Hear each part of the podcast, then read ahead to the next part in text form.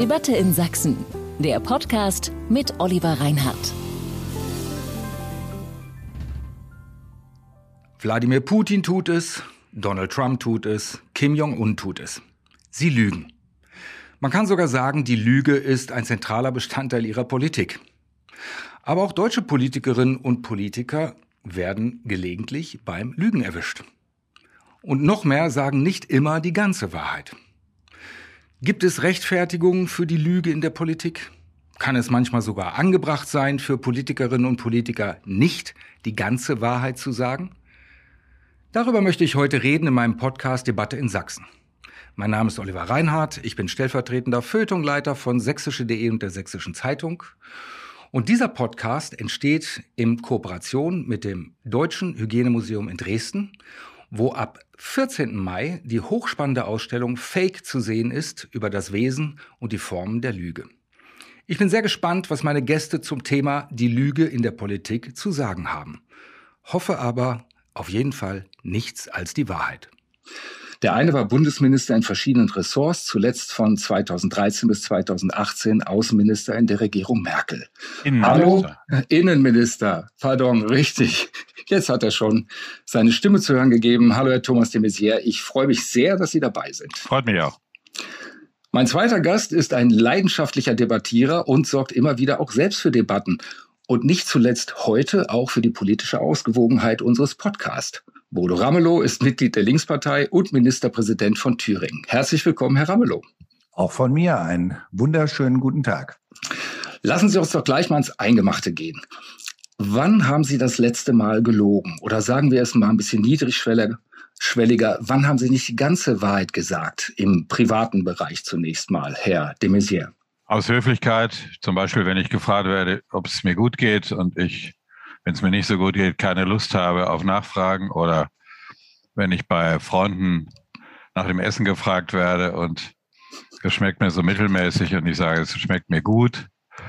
Also Lügen aus Höflichkeit, das äh, im Alltag, wie Sie in der Anmoderation gesagt haben, mhm. äh, das kommt auch bei mir vor und auch zuletzt. Das ist äh, das, was ich eben angesprochen habe, die Lüge als soziale Funktion, um andere Menschen zu schonen, sie vielleicht nicht zu beleidigen, äh, wenn man sich keinen anderen Ausweg gerade weiß. Herr Ramelow, wie war das bei Ihnen? Ja, ganz klar. Ein klares Bekenntnis. Ähm, ich muss es heute outen. Ich habe ähm, vor kurzem meine Frau belogen, richtig belogen. Die hatte Geburtstag und Sie kennen das. Man äh, äh, spricht immer sich ab und sagt, wir schenken uns nichts. Und ähm, ich hatte zufällig eine Bohrmaschine ähm, bekommen und äh, habe die mit nach Hause gebracht, habe gesagt, guck mal, Schatz, ich habe zu deinem Geburtstag was mitgebracht. Das Gesicht war finster. Ähm, am darauffolgenden Tag habe ich noch einen äh, Föhn äh, für unser Bad, äh, weil der alte kaputt war, gekauft und dann gesagt, guck mal, und der Gabentisch für deinen Geburtstag wird immer praller. Äh, das Gesicht von ihr wurde immer finsterer, was sie nicht wusste. Und sie hatte auch noch gefragt, und da habe ich dann auch richtig gelogen. Ich hatte bei einer, bei ihrer Lieblingsgoldschmiedemeisterin einen Armreif bestellt und äh, das unter großen konspirativen Bedingungen organisiert. Und den Armreif habe ich erst am Geburtstagsmorgen rausgerückt nachdem klar war, ähm, dass sie über diese äh, Geschenke von mir, die ich da angeblich mitgebracht habe, überhaupt nicht erfreut war. Das ganze Prozedere war total gelogen. Und ähm, ich habe äh, mir viel Mühe gegeben, die Lügen so zu erzählen, dass ich dabei nicht mal die Mine verzogen habe. Ähm, aber es war eine vorsätzliche Lüge. Wann ist es denn okay? Sie haben jetzt ein Beispiel genannt, beide. Wann können wir denn sagen, wann ist es grundsätzlich okay, zum Beispiel eine Notlüge zu benutzen? Kann man das kategorisieren und kann man sagen, dann und dann ist es in Ordnung? Können wir das durchgehen lassen? Kann man sagen, äh, in bestimmten Fällen geht selbst eine Notlüge überhaupt nicht? Ah, jetzt sind wir ja noch im privaten Bereich. Auf dem privaten Bereich kommen wir sicher gleich noch. Ähm, da muss man sicher unterscheiden zwischen Aufbauschen, Abwiegeln, oder bewusst die Unwahrheit sagen. Also aus Höflichkeit nicht die volle Wahrheit zu sagen. Ähm, Kindern, die etwas äh, tun oder vormachen. Ich glaube, Herr Ramelow und ich haben unendlich viele ganz schlechte Musik von Kindergartengruppen gehört. Die war aber liebevoll gemacht. dann haben wir gesagt, das habt ihr aber toll gemacht. Gemeint war, schön, dass ihr das überhaupt gemacht habt. Das Ergebnis musikalisch war eigentlich mäßig. Das ist aber natürlich schön, das ist ermutigend, das gibt Stärke. Warum nicht?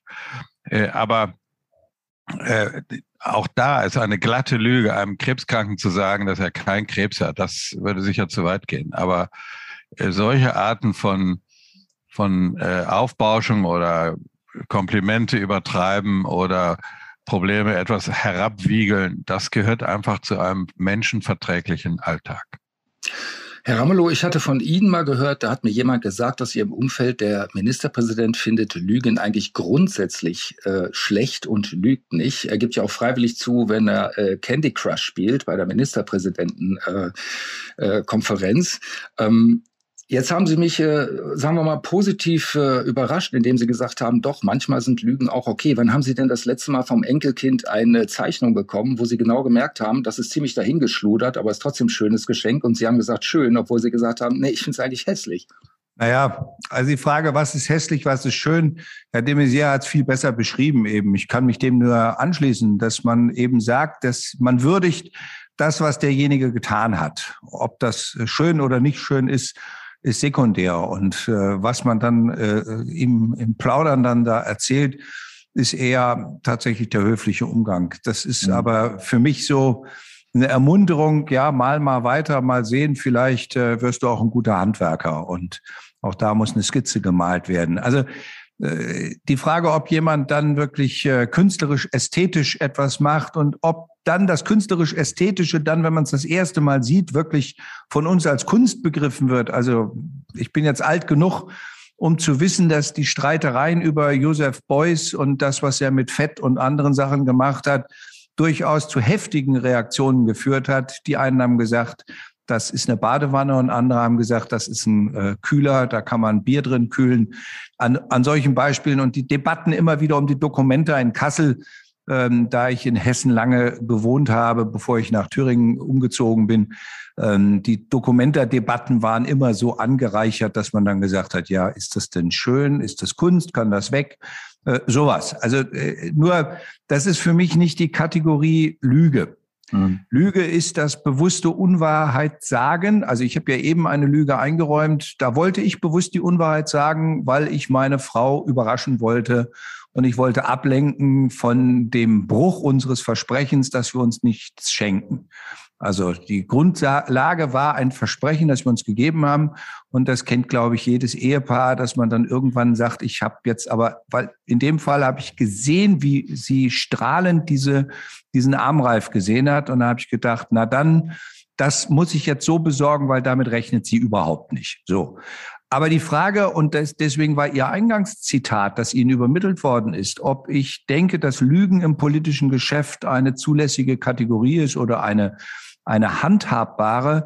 Nein, mein Grundprinzip heißt, ich ähm, bemühe mich nicht zu lügen. Also über all die anderen Schattierungen reden wir ja noch äh, wo man auch Unwahrheit, Transporteur von Unwahrheiten wird. Also weil man selber darauf angewiesen ist, dass das, was man transportiert, auch ordentlich gebrieft ist und man nicht äh, einer Lüge aufsitzt. Äh, dann ist eben die Frage erstmal vom Grundprinzip. Mein Grundprinzip heißt, ich muss nicht immer alles sagen, was ich weiß, weil das manchmal, und das sage ich als Gewerkschafter, weit vor der politischen, vor dem politischen Geschehen, in dem Herr de Maizière oder ich Verantwortung im öffentlichen Raum übernommen haben. Auch als Gewerkschafter musste ich in Konflikte rein, bei dem es manchmal hilfreicher war, nicht alles zu sagen, was man wusste, mhm. weil es nicht zu einer Lösung geführt hätte.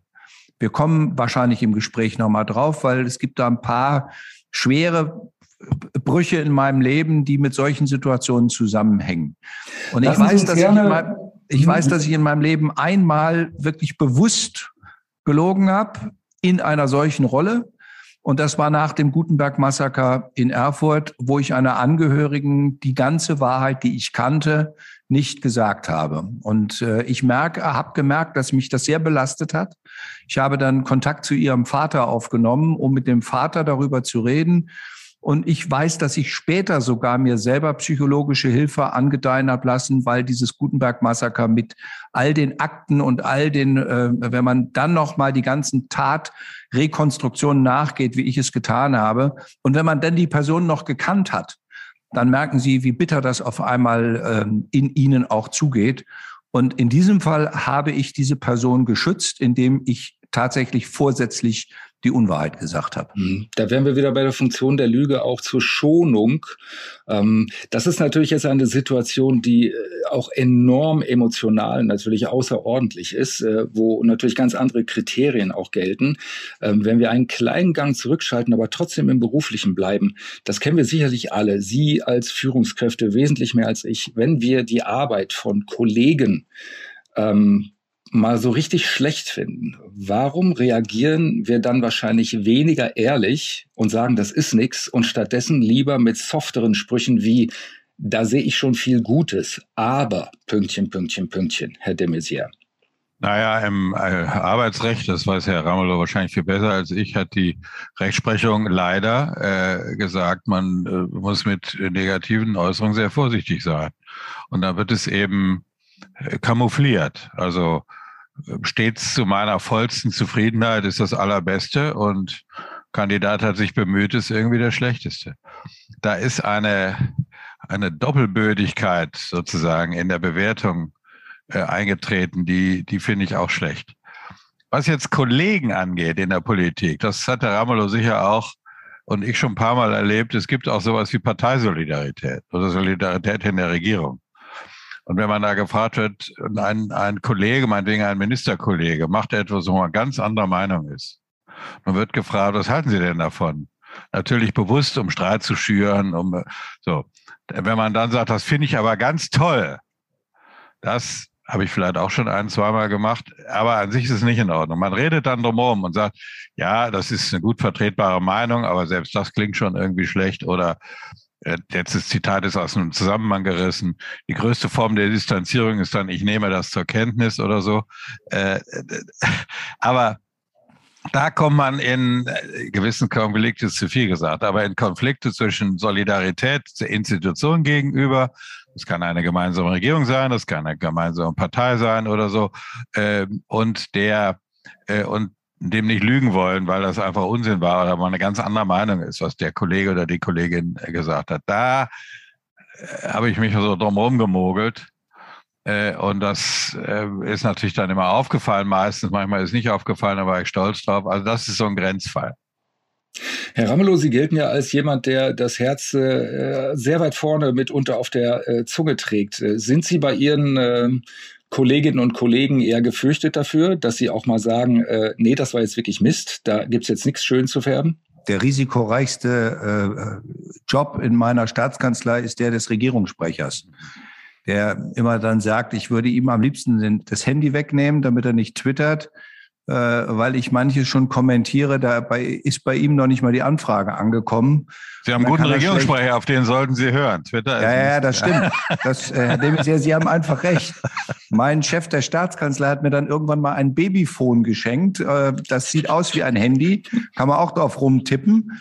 Ähm, das hat dann die Bildzeitung zum Anlass genommen. Was hat der Chef der Staatskanzlei dem Ministerpräsidenten da gerade geschenkt?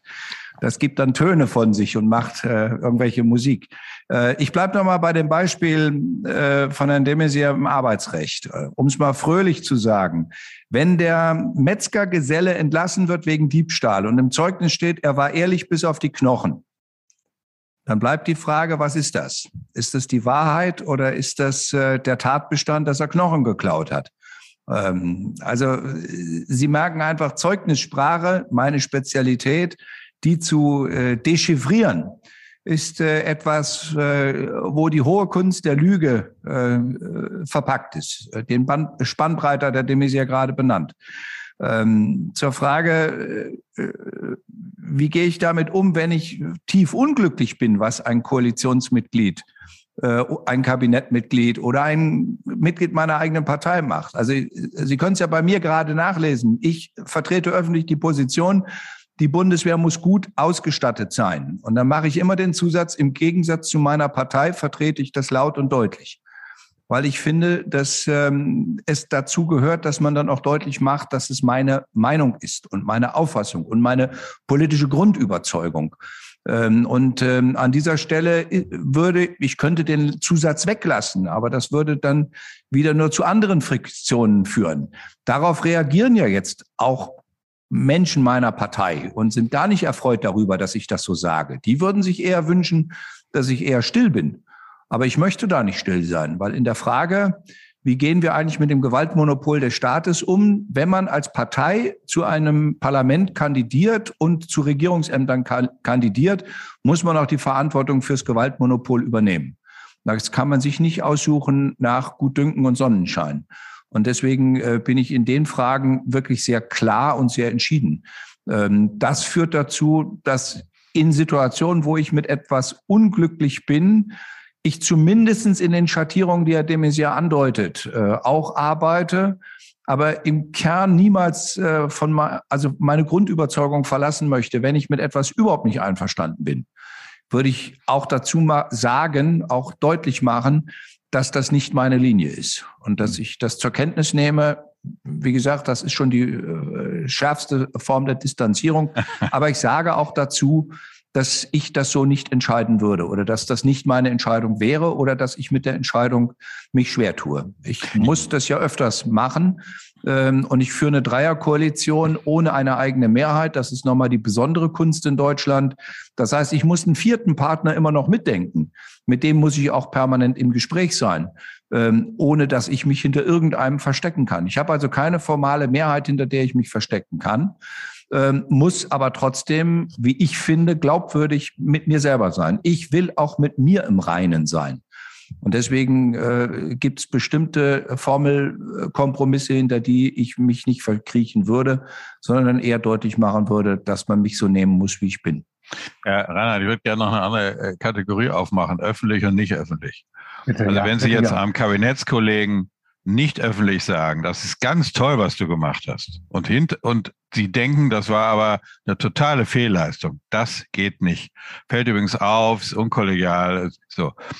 Äh, also wenn sie da lügen, das, das macht jede, jedes, jede Regierung, jede Partei, jede Koalition, jede Fraktion kaputt. Öffentlich dürfen sie ein bisschen drumherum reden, aus Gründen der Parteisolidarität, ohne direkt die Unwahrheit zu sagen. Also das muss man, glaube ich, nochmal unterscheiden, öffentlich und nicht öffentlich. Richtig, ich würde das Beispiel von äh, Herrn Ramelow äh, nochmal äh, mir zur Brust nehmen und mal fragen, ähm, Sie in Ihrer Zeit als äh, Innenminister, sind Sie in vergleichbaren Situationen gewesen?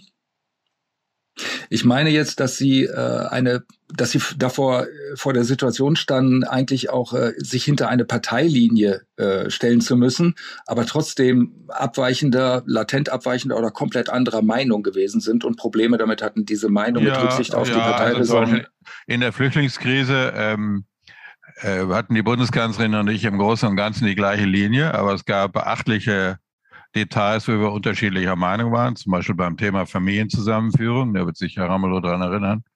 Äh, und da habe ich, ähm, das habe ich irgendwie versucht deutlich zu machen, ohne illoyal zur Bundeskanzlerin zu sein. Es hat auch dazu geführt, wie äh, inzwischen öffentlich ist, dass wir mal ein grundsätzliches Gespräch über Loyalität hatten. Ähm, und das ausgerechnet Frau Merkel und ich, wo wir da wirklich ein sehr enges Vertrauensverhältnis haben, was ja bekannt ist. So etwas gibt es schon, aber Sie können, und das äh, habe ich äh, dann bei anderen kritisiert, die ich jetzt aber mal nicht nenne aus Höflichkeit, Sie können nicht in einer Regierung sein und Regierungsmitglieder und den Regierungschef öffentlich kritisieren. Das geht nicht. Wenn Sie das äh, nicht tragen können, dann müssen Sie nach Hause gehen. Das ist ja auch nicht ehrenruhig, dann ist das so. Aber ähm, man kann dann Schattierungen mal äh, deutlich machen, aber mehr auch nicht. Loyalität und äh, Ehrlichkeit, Aufrichtigkeit sind natürlich äh, in diesen politischen Sphären äh, Dinge, die in einem regelmäßigen Konfliktverhältnis zueinander stehen. Vielleicht, das ist ja auch relativ bekannt, ähm, vielleicht liegt es daran, dass ähm, laut vieler Umfragen ähm, Sie als Politiker ähnlich übrigens wie ich als Journalist, sogar äh, professionelle und notorische Lügner sein. Aber wie begegnen Sie denn dieser weit verbreiteten Unterstellung und diesem Zerrbild, Herr Ramelow? Also ich habe es ja jetzt live durch ähm, mit der Corona-Pandemie und den Montagsspaziergängen. Äh, ähm, da habe ich ja mehrfach in so Situationen gestanden. Und das Problem ist, dass sie am Ende in bestimmten Situationen feststellen müssen, dass sie den Gesprächspartner überhaupt nicht mehr erreichen. Also wer sich auf die Position bestell, stellt, egal wenn du den Mund aufmachst, es ist eh gelogen, dann ist ein Dialog schwer möglich. Es gibt eine Videosequenz, weil mich findet man ja dann in solchen Situationen auch auf der einen oder anderen äh, äh, Internetseite. Es gibt eine Videosequenz, wo ähm, Leute bei einer Veranstaltung mit meiner Umweltministerin, eigentlich meine um Umweltministerin angreifen wollen wegen einem äh, Waldstück, das stillgelegt werden soll. Und sie haben Bilder, die sind einfach falsch. Die Bilder sind einfach gelogen. Und ich spreche diese Leute an und man sieht das in diesem Videosegment äh, und sage, diese Bilder sind aus dem Hochharz, aus dem Naturpark Hochharz. Die haben mit dem, was wir an Thüringer äh, äh, Forstmaßnahmen machen, gar nichts zu tun. Und das sind Leute, die aus dem Wald selber kommen, aus dem Forst selber kommen. Also Forstarbeiter, die diese Schilder hochhalten. Und es, man merkt, wie es eskaliert, wo, wo ich irgendwann laut werde und sage, ich bin nicht bereit, auf der Basis von Lügen miteinander in einen Diskurs zu kommen. Darüber hat sich dann später eine, eine politische Debatte angeschlossen, ob ich so unhöflich zu Bürgern sein darf wo meine Position war, wenn aber der Ausgangspunkt schon falsch ist, also nicht mal Bereitschaft besteht, auf die sachliche Ebene zu kommen, nämlich der Wald, um den es da geht, äh, wieder verkauft wird und was mit dem dann geschieht, wie der umgeförstet wird, also alle fachlichen Fragen. Man kommt gar nicht drauf, weil es wird einfach gesagt, diese vom Borkenkäfer zerfressene Landschaft ist das, was die Umweltministerin will. Das, äh, ich hätte mich raushalten können. Ich hätte elegant mich wegschleichen können, weil ich war gar nicht adressiert. Ähm, eine Woche später hat der Lokaljournalist, der diese Aufnahmen gemacht hat, geschrieben, was ist eigentlich, wenn der Ministerpräsident recht hat? Und da habe ich gedacht, das ist interessant, weil vielleicht entsteht daraus Nachdenklichkeit. Ganz gerne würde ich solche Menschen mal mit dem Abstand von einem Jahr oder zwei Jahren treffen, um nochmal auf die Situation einzugehen, um die Ausgangslage von damals zu besprechen und die Entwicklung zwei Jahre dazwischen. Bei manch einem der Corona-Akteure, die mir sagen, amerikanisches Gift lassen wir uns nicht spritzen, aber russisches Sputnik V würden wir uns geben lassen. Wenn Sie dann sagen, ja, ich habe ja mit Sputnik verhandelt, aber die sind ja, die haben ja die Zulassungsunterlagen nicht vorgelegt. Ich kann doch keinen äh, Impfstoff äh, ordern, bei dem man sich äh, nicht mal an die europäischen Standards hält. Also da bleibe ich dann wirklich mal sehr konsequent an der Rechtslage unseres Landes. Ähm, und wenn Sie dann solche Sätze hören, wird es halt schwierig. Und deswegen sage ich, ja, es ist ein Teil da, für die sind wir die Folie, all dessen, was sie falsch in dieser, in dieser Welt finden. Da gehören Sie als Journalist dazu, da gehören wir als Politiker dazu. Und dann kann man äh, feststellen, Sie lassen sich aber die Lügen von RT Deutsch oder Sie lassen sich die Lügen über die Telegram-Channels erzählen. Dann schauen Sie sich mal diese Nachrichten an. Ich bin mal auf so eine reingefallen. Da kam eine Meldung von einem guten Freund, den ich sehr achte, und er sagte mir, schau mal, da sind Würmer in den Stäbchen, mit denen die PCR-Tests gemacht werden. Das hieß Magellons. Und ich habe das ins Ministerium weitergeschickt, weil ich gesagt habe, ich habe da keine Ahnung von, das, wie soll ich denn das beurteilen? Ich kriegte ein schallendes Gelächter aus dem Ministerium zurück. Jetzt ist unser Ministerpräsident auf den Unsinn auch eingefallen. Aber es haben mir Menschen, und zwar Menschen, die bei Verstand sind, ähm, haben mir das ernsthaft geschickt. Und dann sehe ich, in welcher Welt ähm, der Camouflage äh, sich da auch Dinge abspielen. Letzte Bemerkung, um es dann mit Ross und Reiter zu nennen. Ich habe mal einen AfD-Abgeordneten im Thüringer Landtag erlebt, der so provoziert hat, dass die sehr sachlich agierende Parlamentspräsidentin am Ende für den Tag ähm, das Verlassen des Plenarsaals angeordnet hat. Das ist die höchste Strafe, die ein Abgeordneter kriegen kann. Die ist bisher nur ein einziges Mal in Thüringen verhängt worden. Ich habe vorne gesessen, ich habe das alles live erlebt. Ich habe die ganze Eskalation, die vorbereitet, offensichtlich vorbereitet war, erlebt. Und ich finde hinterher den Video, die Videosequenz von der AfD. Und wenn Sie die gesehen haben, hat die die mit der Realität, die ich erlebt habe, nichts mehr zu tun gehabt. Auf einmal war er das Opfer, die Parlamentspräsidentin die Täterin und der Rest der Altparteien schuld daran, dass dieser arme Mann ähm, den Plenarsaal verlassen musste. Da habe ich mal Lüge in einer Form erlebt, wie ich sie mir nicht bis dahin nicht hätte vorstellen können. In, ja, der, Tat wird, in der Tat wird ähm, wenn man anderer Meinung ist, gerade bei Politikern, unterstellt, dass sie lügen. Ich würde auch mal die Gegenthese aufstellen. Ich habe mir vorgenommen, ich werde immer die sozusagen die, die, die politischen Eliten eher verteidigen als angreifen. Äh, und in Demokratien würde ich mal die These aufstellen, lügen Politiker im Durchschnitt weniger als der Rest der Bevölkerung. Warum ist das so? Weil alles öffentlich ist, nicht weil wir einen besseren Charakter haben. Alles, was Herr Ramelow jetzt sagt, gesagt hat oder ich sage oder gesagt habe, kann irgendjemand nachvollziehen. Das heißt, Sie können nachprüfen, ob irgendeiner was äh, sagt. Das geht ja ein bisschen dazu, dass in Untersuchungsausschüssen der SMS-Verkehr und WhatsApp-Nachrichten und so weiter äh, gemacht werden. Und Verschwörungstheorien, die äh, uns unterstellt wurden, die setzen ja voraus, dass drei, vier, fünf Leute irgendwie oder sogar Tausende die Klappe halten können. Das ist nicht der Fall. Also die totale Transparenz, Klammer auf, die wir übertreiben, meines Erachtens, äh, was Politiker angeht, Klammer zu, ist ein großer Schutz vor Lügen. Äh, und deswegen ist es auch vielleicht eine Charakterfrage, das will ich jetzt mal unterstellen bei uns beiden und überhaupt. Aber selbst wenn man ein Lump ist, ist man gut beraten, in der Politik, in der Demokratie nicht zu lügen, weil es kommt raus. Und deswegen glaube ich, ähm, wie gesagt, wird in der Politik von Politikern, die AfD und manche nehme ich mal aus, die Propaganda als Teil äh, ihrer, ihrer Daseinsberechtigung haben, aber sozusagen normale Politikerinnen und Politiker in unserem Land lügen weniger als der Rest der Bevölkerung. Was natürlich nichts daran ändert, dass diese Vorurteile weiter bestehen bleiben. Ja, aber deswegen machen wir diesen Podcast und das Gespräch, damit wir mal bei einem kleinen Teil vielleicht damit äh, aufräumen können. Aber wie geduldig sind Sie denn da, Herr de Maizière, wenn es immer wieder an Sie herangetragen wird, direkt oder indirekt, Politiker sind notorische Lügner oder Lügnerinnen. Ähm, wie geduldig bleiben Sie da? Leisten Sie da noch Überzeugungsarbeit oder sagen Sie, gucken Sie sich einfach die Fakten an und kommen Sie mir nicht so mit so einem Quatsch um die Ecke oder lassen Sie sich auf Diskussionen ein? Ich bin schon geduldig, bis an die Grenze, die Herr Ramelow genannt hat. Äh, man muss auch äh, einen, einen höflichen Ton miteinander äh, pflegen und wenn der massiv überschritten wird, dann, ähm, dann hört die Diskussion auf. Also in der Flüchtlingskrise oder anderswo, wenn ich als Volksverräter bezeichnet worden bin, dann habe ich aufgehört zu diskutieren. Ich hatte eine Amtszeit auf dieses Land geleistet und meines Erachtens eine sorgfältige und gewissenhafte Arbeit gemacht. Über die kannte man streiten. Die war auch streitig. Herr Ramelow hat das oft kritisiert in der Sache. Aber äh, äh, mit dem Begriff Volksverräter sind Grenzen überschritten. Da hört es auf. Im Übrigen aber muss man viel geduldiger sein als Politiker als ähm, als andere Menschen. Das ist jetzt nicht so ein bisschen äh, unser Podcast, aber ich will Ihnen ein Beispiel sagen. Wenn ich im Zug sitze, ich war sehr viel Zug jetzt, und, und, und arbeite oder döse oder lese oder möchte einfach für mich sein, dann kommt jemand auf mich zu und sagt, darf ich Sie mal ansprechen?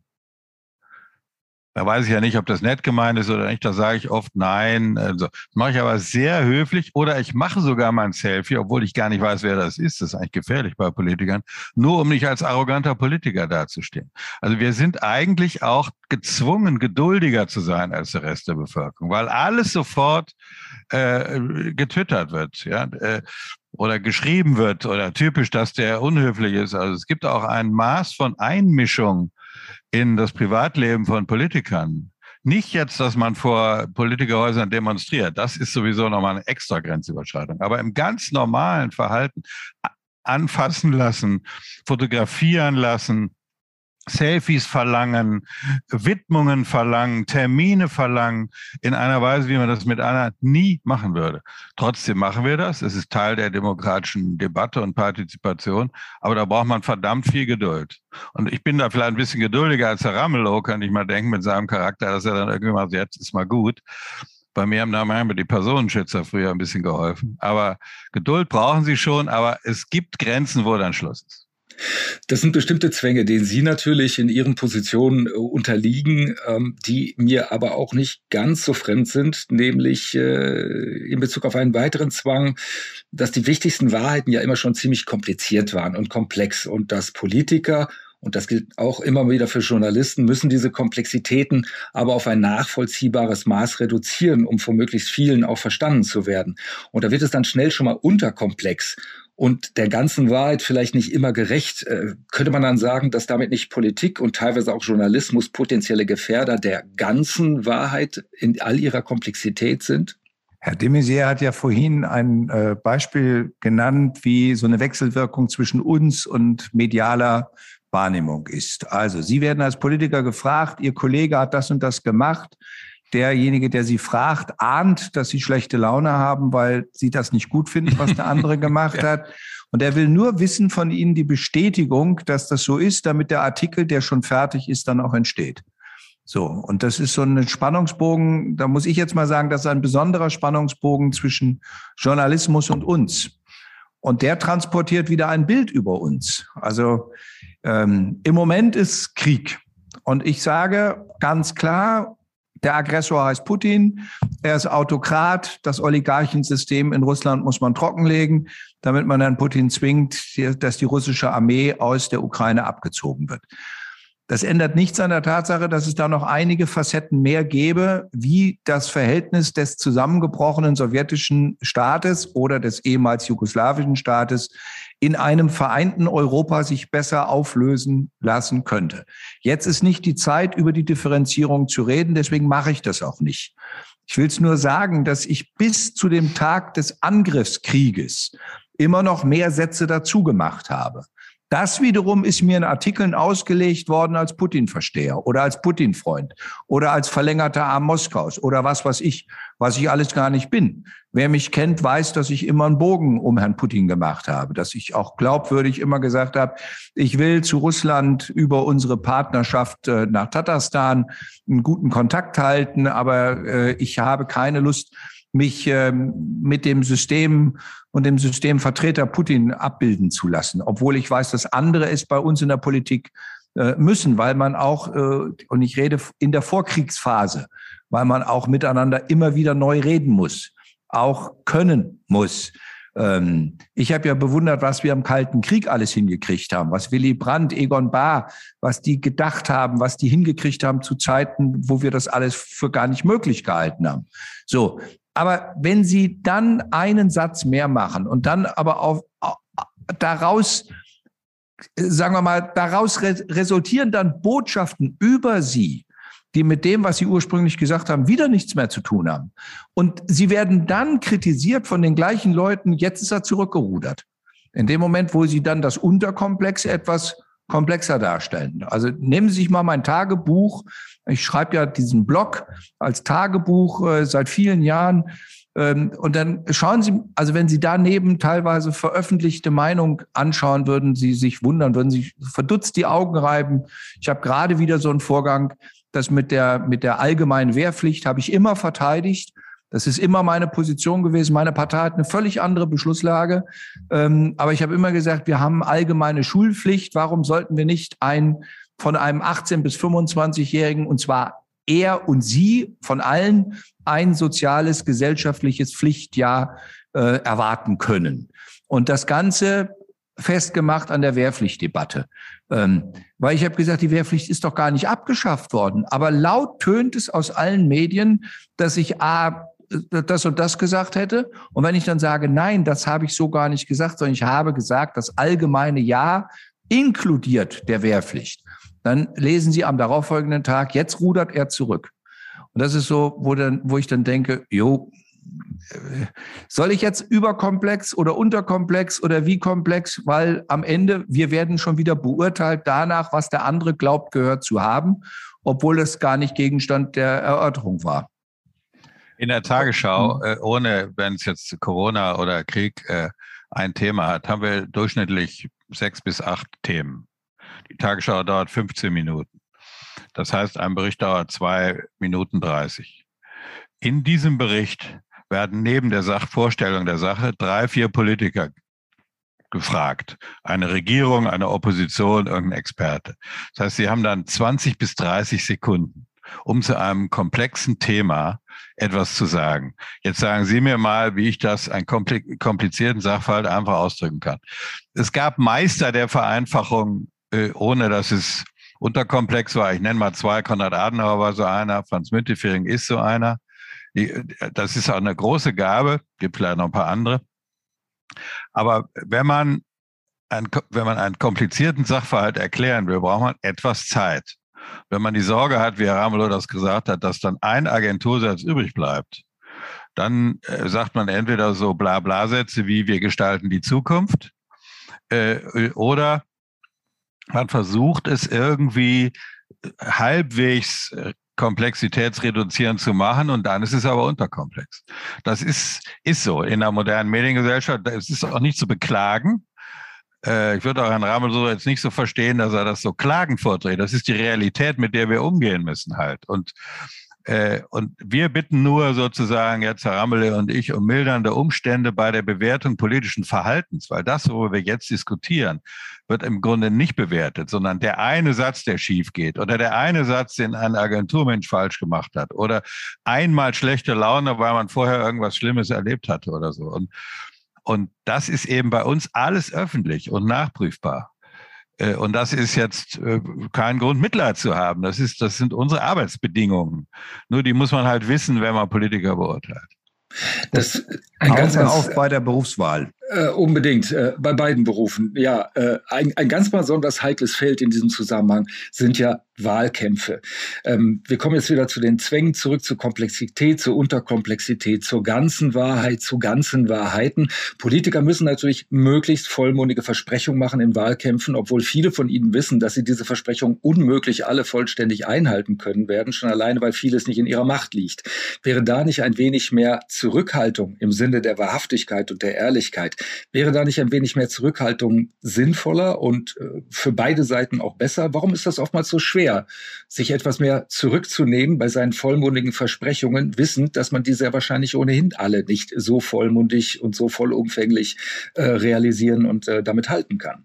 Sie haben uns belogen. Sie haben Sachen versprochen im Wahlkampf, die Sie jetzt nicht halten. Das ist ja ein ganz, ganz populärer Vorwurf an Politikerinnen und Politiker. Also ich sage mal, äh, ich sag mal einen ganz gefährlichen Satz, Herr Ramelow gucken, ähm, ein Teil der Bevölkerung lässt sich gerne belügen, wenn vor Wahlkämpfen in der Hoffnung, dass äh, davon ein Teil Wirklichkeit wird. Also ist vielleicht so provokativ gesagt, aber ähm, die Versuchung, viel zu versprechen, ist nicht nur eine Versuchung für Politikerinnen und Politiker gewählt zu werden, sondern auch eine Hoffnung der Bevölkerung im Blick auf Wahlkämpfe. Äh, und da ist so eine, plus natürlich die, die, das, was Werbeagenturen machen, die dann das natürlich, äh, die das natürlich noch ein bisschen aufpeppen. Richtige Lügen im Wahlkampf oder richtige falsche Versprechen fallen einem dann auch äh, schlecht auf. Ich will ein Beispiel sagen. Wir haben als CDU mal in der Bundestagswahl eine Senkung der Mehrwertsteuer versprochen und hinterher die Mehrwertsteuer um zwei oder drei Prozent erhöht. Das haben wir dann sehenden Auges gemacht, haben gesagt, das war falsch. Jetzt müssen wir leider die Mehrwertsteuer erhöhen. Aber es hat zu einem schweren Vertrauensschaden für unsere Partei äh, geführt. Also, also deswegen äh, auch da so platte Lügen, die, das bekommt einem nicht gut. Übertreibungen, ein bisschen schönreden, äh, das ist irgendwie etwas, was Menschen auch kennen. Ich sage mal ganz verrücktes Beispiel bei Trauerreden, bei Geburtstagsreden, auch im privaten Bereich, wird auch ganz schön aufgebauscht. Krass lügen sollte man nicht. Und so müssen Sie sich eine Wahlkampfsituation auch vorstellen. Unter welchen Lügen haben Sie denn am meisten gelitten, Herr Ramelow, jetzt mal im politischen? Sie äh, sind ja Opfer einiger geworden. Ähm, was waren die, die am nachhaltigsten sich bei Ihnen festgehakt haben als äußerst unangenehme Erfahrung? Ich würde nie sagen, dass ich Opfer von irgendwas bin, weil ich lebe in einer Welt, die spannend ist und die, in der ich mehr in meinem Leben gestalten konnte, wie ich jemals geglaubt habe, gestalten zu können. Dann ersetzen wir das Opfer durch Ziel. Ja, das, das ist einfach so. Ich bin mit Situationen konfrontiert worden, bei denen ich hinterher festgestellt habe, sie waren nicht wahr. Aber das kann ich schon als Gewerkschafter sagen. Wenn ich ähm, vorgelegt bekomme im Betriebsrat, der Betrieb A wird zugemacht oder der Betrieb B wird zugemacht, Filiale A, B, C wird geschlossen, weil die wirtschaftlichen Daten nicht stimmen, dann habe ich mir zu eigen gemacht, diese Daten alle gründlich zu prüfen. Und ich habe des Öfteren festgestellt, es war nicht wahr. Es hält keiner gerichtlichen Überprüfung stand. Ähm, das konnte man dann korrigieren, wenn es noch im Verfahren offen genug war.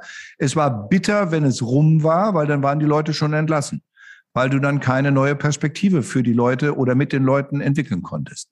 Der Arbeitskampf Bischofferode ist für mich ein sehr bitterer, weil er mit offensichtlichen Lügen geführt worden ist. Also gegen den Arbeitskampf ist offensichtlich mit, äh, mit offensichtlichen Lügen gearbeitet worden. Können Sie mir noch mal kurz sagen, worum es da ging? Also das ist das, das Kali-Werk in Bischofferode. Ja, das ist mir klar, war, was der Sachverhalt war. Der Sachverhalt war, dass dort äh, unterstellt worden ist, wie viel Millionen Verluste alleine dieses Werk machen würde mhm. und dass es maroder Ostscheiß wäre.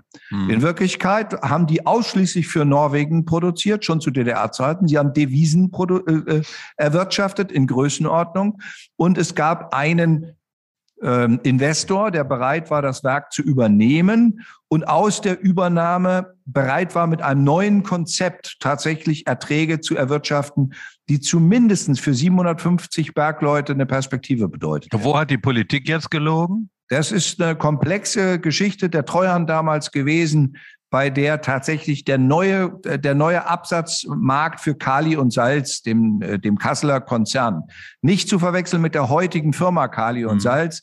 Da muss man wirklich auch unterscheiden, dass man den alten Konflikt jetzt mhm. nicht auf den jetzigen, jetzigen Betrieb über, überträgt, weil mit dem jetzigen Betrieb äh, kämpfe ich gemeinsam für den Erhalt der Werra-Gruben. Ich will nur sagen, damals hat man aus Gründen der Marktbereinigung, das ist meine Sicht auf die Dinge, ähm, tatsächlich einen Konkurrenten vom Markt genommen, weil Bischofferode ausschließlich für Norsk Hydro produziert hat. Und ähm, das ist, da gibt's jetzt sogar ein eigenes Theaterstück, das ist gerade frisch aufgeführt worden. Und das Verrückte ist, heute hat mir die Südharz Kali äh, GmbH ähm, die neue Präsentation, wie man wieder in Bischofferode Salz abbaut äh, vorgestellt. Die sind gerade dabei, Probebohrungen zu ziehen.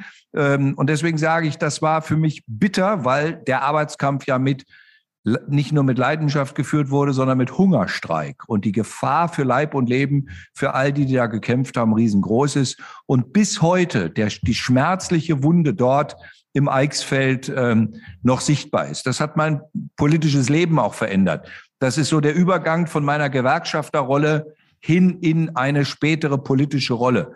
Die hängt schon mit diesem äh, Arbeitskampf Kali-Grube Bischofferode zusammen. Da ist ein Stück weit Unwahrheit äh, im Raum.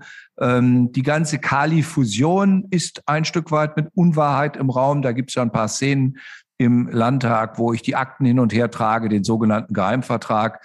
Und auf die Frage, als sich der, das Land Thüringen hat freistellen lassen, ich rede jetzt von der Verantwortungszeit noch von Bernhard Vogel, und dann von Dieter Althaus. Also, äh, und ich sage das in Solidarität zu den beiden Ministerpräsidenten. Äh, die, das Land hat gefragt, ob aus der Altlastenfreistellung, um die es ging, da geht es um Teersee, Rositz und andere Sachen, ob diese Freistellung tatsächlich äh, Auswirkungen hat, die sich auf den Kali-Fusionsvertrag beziehen. Und das ist von der damaligen Bundesregierung verneint worden. Heute habe ich Ewigkeitskosten am Bein, die können bei zwei Milliarden beziffert werden für eine nasse Kali-Grube. Ähm, darüber ist gegenüber der Thüringer Landesregierung nicht geredet worden. Jetzt sagt die Bundesregierung, vielleicht sind wir nicht gefragt worden der, der die Verhandlung geführt hat, kann nicht mehr gefragt werden. Und der, der die äh, Fusion bei Kali und Salz gemacht hat, nämlich äh, Herr Schucht, lebt nicht mehr. Also insoweit reden wir über historische Situationen, die können wir dann alle in irgendwelchen Fernsehnachspielen sehen. Aber das ist für mich da, wo tatsächlich massiv mit Unwahrheiten auf Abläufe der Nachwendezeit der Transformation Einfluss genommen worden ist. Letztlich es gibt äh, einen Anruf von Rita Süßmuth, damals noch als Bundestagspräsidentin, an den Herrn Peine. Das ist der Unternehmer, der Bischof Rode übernehmen wollte. Lieber Herr Peine, ich würde Sie gerne darauf aufmerksam machen, wenn Sie weiter ihre Investitionen in Bischofferode aufrechterhalten, werden sich die Banken mit ihrem Gesamtunternehmen beschäftigen. Und tatsächlich wenige Tage später ist das passiert und Herr Peine musste Insolvenz anmelden. Also das bestätigt Rita Süßmund. Also alles, was ich jetzt gesagt habe, lässt sich alles anhand von Fakten nach, nachvollziehen. Ähm, aber das ist eine Bitternis, die meine, bei mir eine Veränderung ausgelöst hat. Trotzdem nicht den Glauben an das, dass der Weg in der Gesamtheit richtig war, Also auch um den Satz nochmal zu beleuchten, die blühenden Landschaften, von denen Herr Kohl sprach, die habe ich nicht wörtlich verstanden, die habe ich immer als, äh, als Option und als Richtung verstanden. Und ich habe mit Kohl mal Gelegenheit gehabt, darüber zu reden, hat er gesagt, ich habe mir nicht vorstellen können, dass der sowjetische Markt so schnell zusammenbricht und das, was die Funktion Ostdeutschlands als, als Drehscheibe mittel- und osteuropäisch sein könnte, so schnell kaputt geht und der Transferrubel auf einmal nichts mehr wert war. Deswegen sage ich, ich kann das auch einordnen. Äh, und wenn ich heute auf Thüringen anschaue, äh, schaue, wirtschaftlich, dann sind blühende Landschaften entstanden. Also wir stehen wirtschaftspolitisch enorm gut da. Ähm, und das, äh, ich mache es mal am Beispiel von Lothar Späth, mit dem habe ich heftig Streit gehabt über das, was er gemacht hat in Jena bei Jen Optik. Und als er verstorben ist, also davor habe ich schon mit ihm drüber geredet, aber bei seiner Beisetzung bin ich extra hingefahren, weil ich ihm respektvoll zollen wollte, weil ich damals auch laut und für jeden vernehmbar gesagt habe, lieber Herr Spät, ich habe mich geirrt, Sie hatten recht. So bitter das ist, das einzugestehen, dass eine Entlassung von 2000 Leuten damals ein ziemlich harter Schnitt war. Ähm, aber das, was wir heute in Jena haben mit Jen Optik und anderen, ist geschuldet den Maßnahmen, die Lothar Spät ergriffen hat. Also auch das gehört dann zu dem Umgang mit Wahrheit und Wahrhaftigkeit, dass man im Verlauf der Jahrzehnte auch nochmal anders drauf guckt. Hm. Ich bin Ihnen eigentlich ganz dankbar, äh, wenn ich ganz kurz äh, dazwischen äh, fragen darf. Ich bin Ihnen eigentlich recht dankbar, Herr Ramelow, wenn Sie, weil Sie zwei Punkte jetzt angesprochen haben. Sie haben einmal den Blick zurück in die Historie gewagt und dann auch noch mit einem Beispiel begonnen, Bischof Rode, was ja im Grunde genommen emblematisch, symptomatisch eigentlich ist, das berühmteste überhaupt, der Arbeitskampf der Kali-Kumpel, symbolisch auch gewesen für das Schicksal weiter Teile der ostdeutschen Industrie und Wirtschaft in den 90er Jahren. Ähm, da würde ich sehr gerne mal darauf zurückkommen, ein paar historische Aussagen mal zu checken mit Ihnen beiden zusammen, äh, dass wir vielleicht mal ganz kurz, einen haben Sie zitiert, Herr Ramelow, äh, versuchen abzuklären, ist das eine Lüge oder ist das keine Lüge, um einfach mal den Test zu machen, nämlich dieser Satz damals, äh, niemand hat die Absicht, eine Mauer zu bauen. Herr de Maizière, klare Lüge, oder? Ja, eines Diktators. Äh, also da müssen wir nicht lange reden. Ich bin davon überzeugt, dass wir in den nächsten drei bis vier Jahren in den neuen Bundesländern blühende Landschaften gestalten werden. Herr Ramelow, Sie haben äh, es ich eben schon selber gesagt, angesprochen. Äh, der Satz, den hat er ja hier in Erfurt auf dem Domplatz gesagt. Und äh, diesen Satz hätte ich damals, also ich stand da mit der Trillerpfeife und habe laut getrillert. Also will ich auch mich zeithistorisch einordnen. Ähm, trotzdem sage ich, unter den Aspekt, ich hatte, wie gesagt, Gelegenheit später mit ihm über diesen Satz zu reden und, und es leuchtet mir ein, wenn man Ostdeutschland als Transformations- und Drehscheibe für Mittel- und Osteuropa genommen hat und wenn man gesagt hat, über Ostdeutschland können wir mit dem, was damals noch an Sowjetunion da war, mit dem sowjetischen Absatzmarkt äh, Märkte erschließen und dauerhaft bespielen, haben wir eine andere Funktion. Und diese Situation ist mit dem, mit der Verhaftung von Gorbatschow und dem äh, äh, Implementieren von Jelzin und all dem, was dann gekommen ist, ist dieser Weg ja erstmal über Jahrzehnte verschlossen gewesen. Und wenn ich heute drauf gucke, also dann würde ich sagen, wo er sich geirrt hat, ist die drei Jahre. Aber er hat von Gestalten geredet. Er war geschickt genug, nicht zu sagen, es wird so sein, sondern er hat gesagt, wir werden es gestalten. Und ich äh, kann ja jetzt nicht sagen, dass ich Bernhard Vogel nicht gedankt hätte für die Arbeit, die er in diesem Land äh, geleistet hat. Denn auf all dem, was in der Zeit von Bernhard Vogel an Weichenstellungen kam, basiert heute der Erfolg von Thüringen. Hm. Also, wir haben ja. noch nicht eingeführt, dass, äh, den Unterschied zwischen ähm, Lüge und Irrtum. Das ist ein sehr wichtiger Unterschied. Lüge. Da würde ich jetzt gerne drauf kommen. Das nächste Beispiel ist eins. Hier in, zu dem Fall würde ich sagen, mhm. ähm, äh, Fehleinschätzung über die Zeit, aber nicht über das Ergebnis. Äh, und dann hat er gesagt, ich bin davon überzeugt. Das ist immer, äh, wie wollen Sie nachweisen, dass er nicht davon überzeugt war? Er hat eben nicht gesagt, es wird so kommen, sondern ich bin davon überzeugt. Ist auch okay. Und er war davon überzeugt und ganz viele andere auch. Und was ist, das hat der Ramelow recht, was ist jetzt bei allem Streit, den wir sonst haben, aber dass wir in den ostdeutschen Bundesländern verglichen mit vielen, vielen anderen Transformationsländern, auch in Mittelosteuropa, so etwas wie blühende Landschaften haben ich rede jetzt nicht über die Preise, die dafür bezahlt wurden und auch manches Problem, was damit entstanden ist. Das ist klar. Aber dass wir das haben, kann, glaube ich, niemand bestreiten. Noch so ein Satz, der sehr, sehr schwer zu beurteilen ist, Lüge oder nicht, wie ich finde. Der Irak ist im Besitz von Massenvernichtungswaffen. George W. Bush. Lüge oder nicht Lüge, Herr Ramelow? Also die Sachen, die damals Paul vorgetragen hat äh, bei der Abstimmung, waren nach meinem Dafürhalten offensichtliche Lügen. Hat damit George W. Bush eine Lüge ausgesprochen, wenn er überzeugt gewesen ist? Ich weiß ja nicht, äh, was er gewusst hat. Ich weiß mhm. nicht, was äh, ihm, äh, deswegen habe ich vorhin schon mal gesagt, äh, bei manchen Sachen bin ich davon abhängig, dass die Sachen, die mir vorgelegt werden, auch vorher so geprüft worden sind, dass ich mich verlassen kann. Manche Dinge kann ich nicht selber überprüfen. Ähm, deswegen ist für mich der Punkt, äh, ich habe nur in Erinnerung diese Sitzung im, Bundes äh, im Weltsicherheitsrat, als diese Bilder vorgestellt worden sind mit diesen ganzen chemischen äh, äh, Giftlaboren und all diesen Sachen, die ja dann anschließend alle nicht gefunden worden sind. Mhm. Ähm, und da muss man dann äh, die Frage doch stellen, wie kann es sein, dass eine derartige Fehlleistung ähm, äh, zu einer kriegsentscheidenden äh, Abstimmung äh, beigetragen hat? Unabhängig davon, dass der Diktator ein Diktator war, unabhängig davon, dass der vorher schon das kleine Nachbarland überfallen hatte, uh, unabhängig davon, wer mit den Despoten alles vorher schon Geschäfte gemacht hat. Also das ist ja das, was mich dann manchmal so stutzig macht, dass man erst lange Zeit mit den Despoten arbeitet, solange man glaubt, daraus einen Vorteil zu haben, und erst dann den Despot ein Despot nennt, wenn man der Meinung ist, jetzt ist aber Schluss. Das fällt mir manchmal schwer. Herr de Maizière, äh, wo wir gerade im Despotischen sind, äh, ein weiterer historischer Satz, obwohl er noch gar nicht so alt ist. Unsere Truppen attackieren keine zivilen Ziele, sinngemäß Wladimir Putin. Äh, man ist geneigt, das als Lüge zu bezeichnen angesichts der Bilder, die es gibt, jetzt äh, geradeaus auch Mariupol.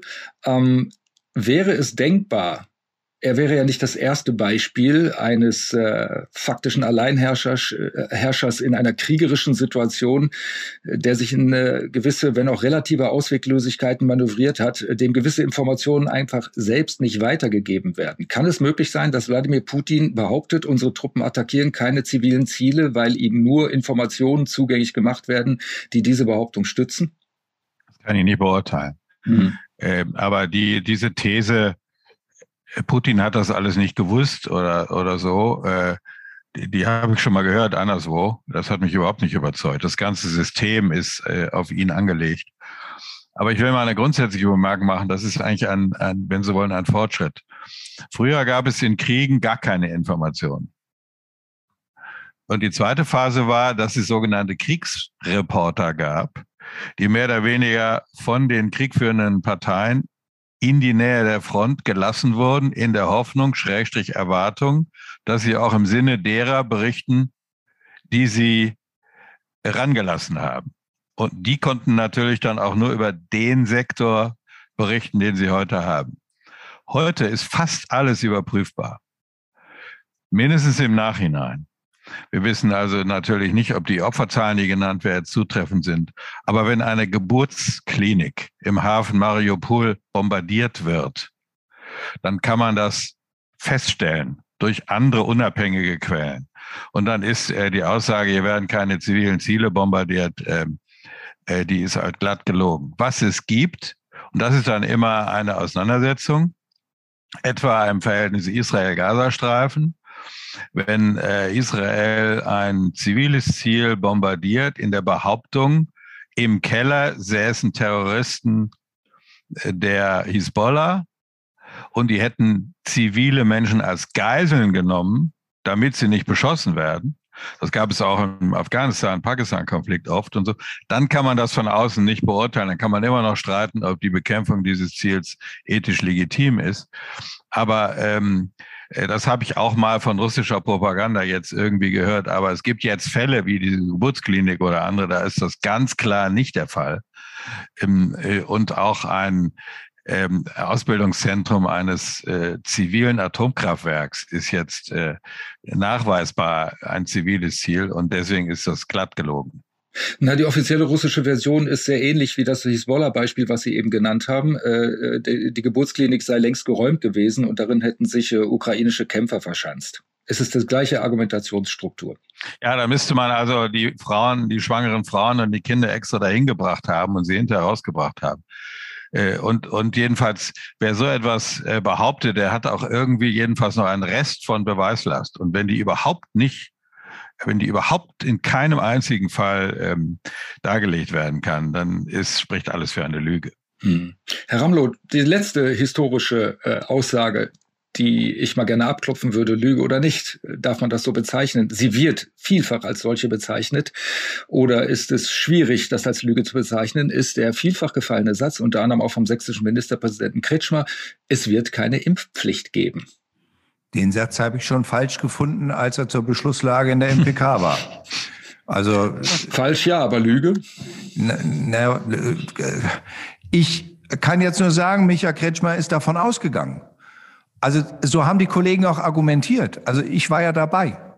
Ähm, ich habe nur gesagt, wir werden das nicht durchhalten. Also wenn wir am Ende, und das hat uns ja dann eingeholt bei der einrichtungsbezogenen Impfpflicht, ähm, äh, da war spätestens klar, dass der Satz, der sogar in einer Beschlussfassung der MPK drinsteht, also dem ich auch damit auch zugestimmt habe, ähm, dass dieser Satz nicht tragfähig ist. Ähm, weil du kannst keine einrichtungsbezogene Impfanordnung treffen, wenn du nicht die Debatte um die allgemeine Impfanordnung gleich mitführst. Und äh, wir haben uns dann darauf verlassen, dass die allgemeine Debatte geführt wird. Und sie ist bis heute nicht geführt. Und das halte ich für ein Problem. Jetzt lese ich in Österreich, die haben gestern die allgemeine Impfanordnung wegen Omikron ausgesetzt. Ähm, dann sage ich, also wir manövrieren uns gerade schon wieder in ein gefährliches Abseitsmanöver, bei dem wir als Vertreter des Öffentlichen die Verlierer sind. Weil wir uns äh, nicht getraut haben, am Anfang zu sagen, also es wäre gut und richtig, weil dieser Satz ist gesagt worden, da hatten wir noch gar keinen. Wissen Sie, der Zusatz war immer, es wird keine Impfpflicht geben, weil wir haben ja gar keinen Impfstoff. So konnte man dann relativieren. Aber in Wirklichkeit ist dieser Satz geprägt worden zu einem Zeitpunkt, wo es tatsächlich noch keinen Impfstoff gab. Und wir waren der festen Überzeugung, um das jetzt nochmal einzuordnen, in dem Moment, wo es einen Impfstoff gibt, wird es einen Jubel geben in der Bevölkerung und alle werden Schlange stehen. Und am Anfang war das ja auch so. Am Anfang sind wir kritisiert worden, warum nicht alle die prioritäre Gruppe sind. Auf einmal waren alle prioritär, weil das rare Gut Impfstoff auf einmal für alle da war. Und dann haben wir festgestellt, also in Thüringen bei 70 Prozent ist Schluss. Mhm. Und ich habe in den Montagsspaziergängen genügend, die diesen Satz jetzt immer wieder hochhalten und die mir gesagt haben, sie wollen Totimpfstoff. Und wenn ich gesagt habe, dann nehmt doch Novavax. Ja, Novavax würden wir nehmen, wenn wir es kriegen könnten. Jetzt haben wir Novavax im Überfluss. Und die gleichen Leute sagen, ja, ich warte jetzt aber auf XY. Und wenn gar nichts mehr geht, dann sagt man, aber ich würde Sputnik V nehmen. Und dann sage ich, es tut mir leid, du willst eigentlich gar nichts. Das ist eine, eine Ebene, auf der wir nicht weiter klarkommen. Deswegen, der Satz war falsch, aber er war nicht gelogen. Mhm. Er war zu diesem Zeitpunkt ein Satz, der aus einem, aus einer falschen Einsicht geprägt worden ist, dass man der Meinung war, in dem Moment, wo wir Impfstoff haben, werden die Leute Schlange stehen und wir werden eine Impfanordnung nicht treffen. Und wir beide, Reinhard, wir werden beide nicht klären können, ob es am Ende noch zu einer Impfpflicht kommen wird.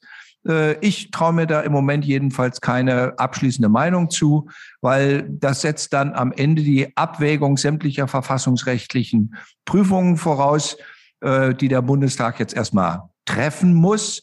Und ähm, deswegen sage ich möglicherweise, wir haben gerade einen radikalen Anstieg der Infektionen. Also der heutige Tag ist äh, erschreckend hochgegangen.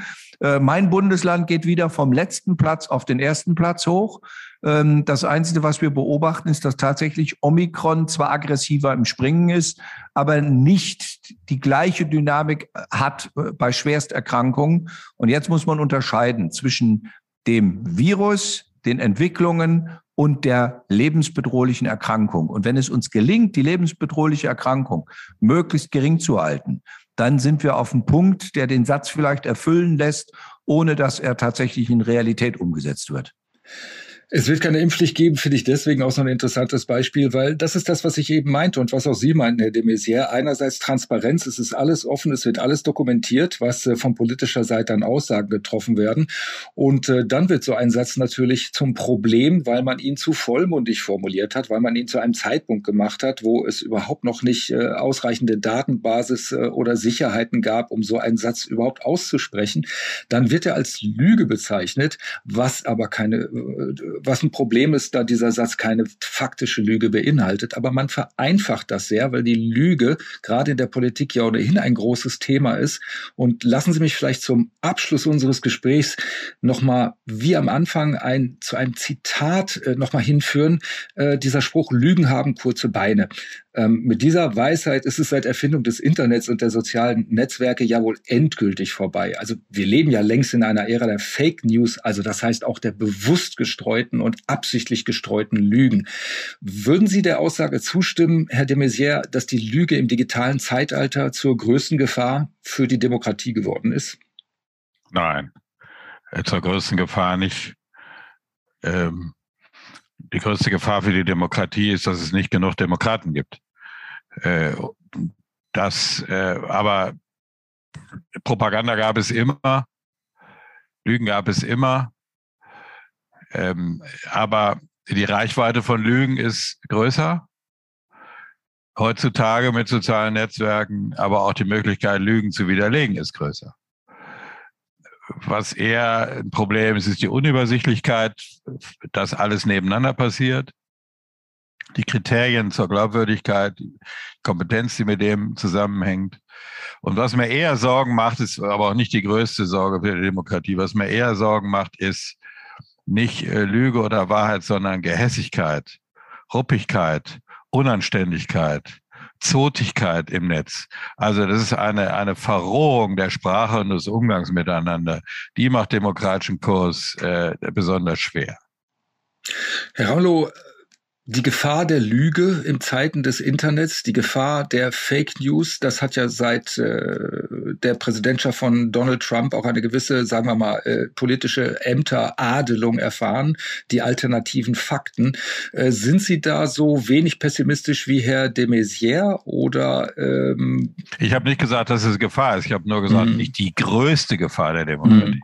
Mhm. Hm. Genau, stellen wir diese These einfach mal rein, Herr Ramelow. Ist es die größte aktuelle Gefahr für die Demokratie, die Lüge und die Bereitschaft so vieler Menschen an Lügen zu glauben, wenn sie in ihre persönlichen Überzeugungsschemata passen?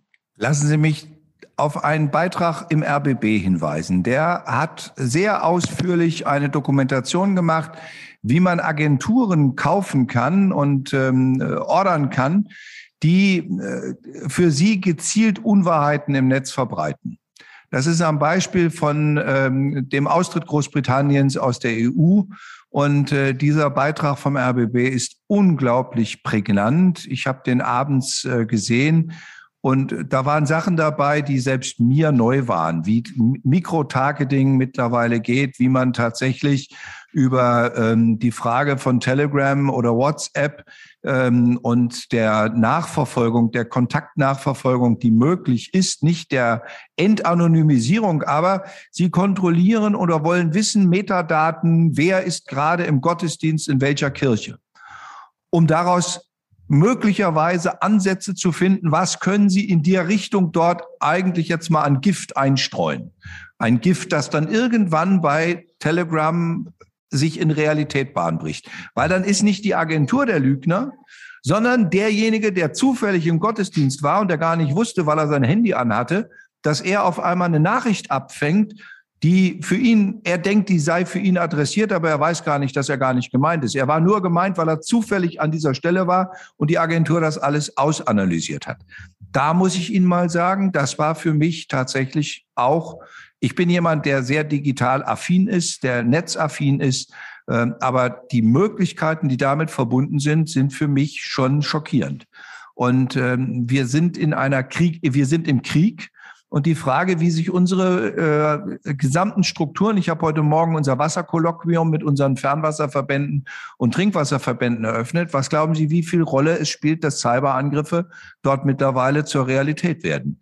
Deswegen ist das, was ich an Bedrohung sehe, etwas, und da bleibe ich dann auch ähm, kulturpositiv äh, bei Herrn de Maizière. Äh, ich will es mit einem anderen Bild äh, äh beschreiben. Vor 500 Jahren hat Martin Luther auf der Wartburg die Bibel übersetzt. Das ist jetzt genau 500 Jahre her. Er hat damit das Meißner Kanzleideutsch in deutsche Schriftsprache übersetzt, die wir heute noch benutzen. 500 Jahre später. Wenn Sie sich mit der Reformation, dem Reformationsprozess beschäftigen, sehen Sie, wie die Propaganda mit entstanden ist, nämlich die besondere Form dass Martin Luther die, das Wort, das er wortkräftig ergriffen hat, in mobile Lettern umgesetzt hat und zum ersten Mal gedruckte Fassungen zu einer Mächtigkeit wurden. In demselben Bruch sind wir gerade bei der Digitalisierung.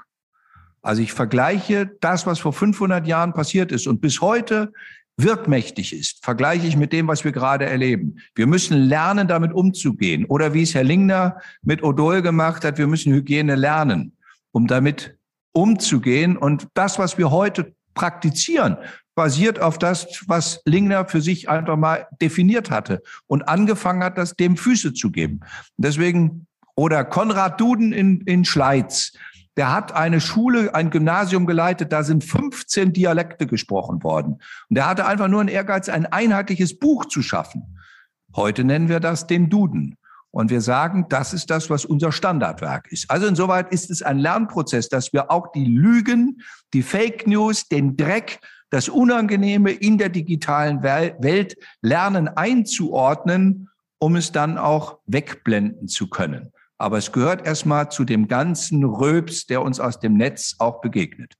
Ich muss eine, äh, einmal Ihnen widersprechen, Herr Ramelow. Ich vermute, dass, da sind wir aber nicht anderer Meinung. Sie haben gesagt, wir sind im Krieg. Das trifft nicht zu. Wir erleben einen Krieg in Europa, aber wir sind nicht Kriegspartei. Nein, wir sind. Äh, äh, das ist ein wesentlicher Unterschied. Nein, wir sind im Krieg heißt, ich kriege jetzt im Moment die Flüchtlinge, die ich unterbringen muss. Ja klar. Das sind Kriegsflüchtlinge. So. Und den klar. Kriegsflüchtlingen bei, aber wir sind nicht Kriegspartei. Genau. So, das Völlig wollte klar. ich nur das, für jetzt oder für einen Podcast oder zum Gegenlesen wollte ich das nur noch mal sagen. Und da muss ich noch eins sagen, Herr Reinhardt, einfach als ehemaliger Innenminister und Herr Ramelow hat auch einen von mir geschätzten Innenminister, Herrn Mayer ein Minister, der für Sicherheit zuständig ist oder eine Ministerin, kann nicht immer die vollständige Wahrheit sagen. Wenn Sie gefragt werden, gibt es morgen eine Durchsuchung im rechtsextremistischen Bereich, weil irgendein Idiot das durchgestochen hat, kann ein Innenminister nicht sagen ja. Er wird auch nicht sagen nein oder nur im äußersten Notfall. Aber er wird sagen, über Durchsuchungsmaßnahmen sagen wir nie vorher etwas. Er sagt dann nicht die volle Wahrheit aus Gründen der Sicherheit. Und das muss für einen, da gibt es viele andere Beispiele, das muss für einen Minister legitim sein, der für Sicherheit verantwortlich ist. So wie Sie damals nach, dem, nach der Absage des äh, Fußballspiels in Hannover nach einer Terrorwarnung äh, auf die Frage hin, äh, welcher Art diese Terrorwarnung gewesen ist, äh, geantwortet haben, äh, Teile meiner Antwort könnten die ja, Das war noch eine andere Situation, die ist auch sehr interessant wenn wir die Zeit noch haben.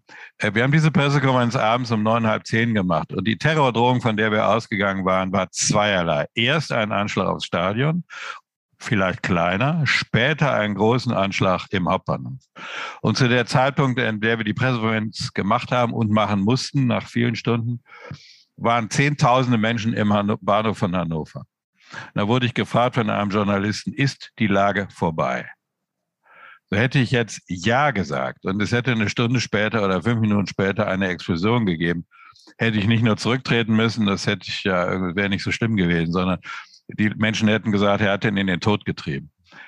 Hätte ich ähm, etwas Umgekehrte gesagt und es wäre das Gegenteil eingetreten auch. Also habe ich die unglückliche Antwort gegeben, die ich gegeben habe. Ich habe dann überlegt, was hätte ich stattdessen sagen können.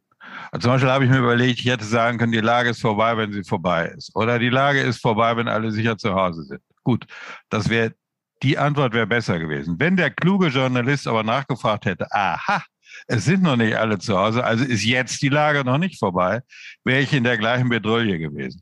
Also da können Sie, man kann da besser aussehen, als ich es gemacht habe, aber äh, das äh, würde ich auch so nicht wiederholen. Inzwischen ist die Antwort ja irgendwie Kult. Aber in der Lage eine richtig gute Antwort zu geben, wenn Sie wenn 10.000 von Menschen im Hannoveraner Bahnhof ist und sie gefragt werden, quasi sind die gefährdet oder nicht, da ist mir in dem Moment nichts Besseres eingefallen. Ich will nur sagen, solche Situation hat ein Minister, der für Sicherheit verantwortlich ist. Da kann man dann hinterher kritisieren, dafür sind wir da.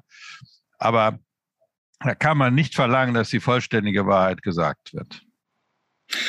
Eine allerletzte Frage, die geht wahrscheinlich sehr, sehr schnell zu beantworten, denn es ist eine Gretchenfrage. Herr Ramelow, Herr de Maizière, ähm, sind Sie sicher, dass Sie auf alle meine Fragen heute immer mit der ganzen Wahrheit geantwortet haben? Ja. Ich antworte immer mit der Wahrheit, der ganzen Wahrheit und nichts als der Wahrheit. Also ich, ja, ich sage ja. Ich habe jetzt die Lutherbibel genommen. Die virtuelle Lutherbibel. Ja, Ihre Hand schwebte gerade in der Luft, aber äh, ich habe geahnt, worauf das heute hinauslaufen würde, weil ich schon bei der Vorbereitung auf unserem Podcast. Äh, ja, ja Reinhard, man muss jetzt fairerweise auf Ihre Frage antworten, sehr geehrter Reinhard. Wenn ich alles umfassend so beantworten würde, wie Sie es sich wünschen, das würde Sie vielleicht verunsichern. Teile der Antworten würden mich verunsichern. Ich habe gemerkt, äh, als ich mir die Fragen überlegt habe und die Bereiche, dass äh, es ein breiteres Feld als unser Thema die Lüge und ein spannenderes Feld als die Lüge der Politik äh, eigentlich kaum denken lässt. Umso herzlicher möchte ich mich bedanken beim Bundesminister AD Thomas de Maizière und dem Ministerpräsidenten Bodo Ramelow, meinen beiden Gästen heute, für ihre Bereitschaft, mit uns darüber zu diskutieren die Lüge, die Lüge in der Politik, für ihre Offenheit und für ihre Ehrlichkeit, denn äh, darin gehöre ich möglicherweise zu einer Minderheit. Ich persönlich halte Politikerinnen und Politiker eben nicht für notorische Lügner. Auch allen Zuhörenden danke ich für ihre Aufmerksamkeit. Ich sage auf Wiedersehen, auf Wiederhören bei einer weiteren Folge von Debatte in Sachsen, die es wie alle bisherigen auch überall dort geben wird, wo gute Podcasts zu haben sind. Bis dahin wünsche ich uns allen, bleiben wir so ehrlich und so zuversichtlich wie möglich. Kommen Sie gut durch diese Zeit.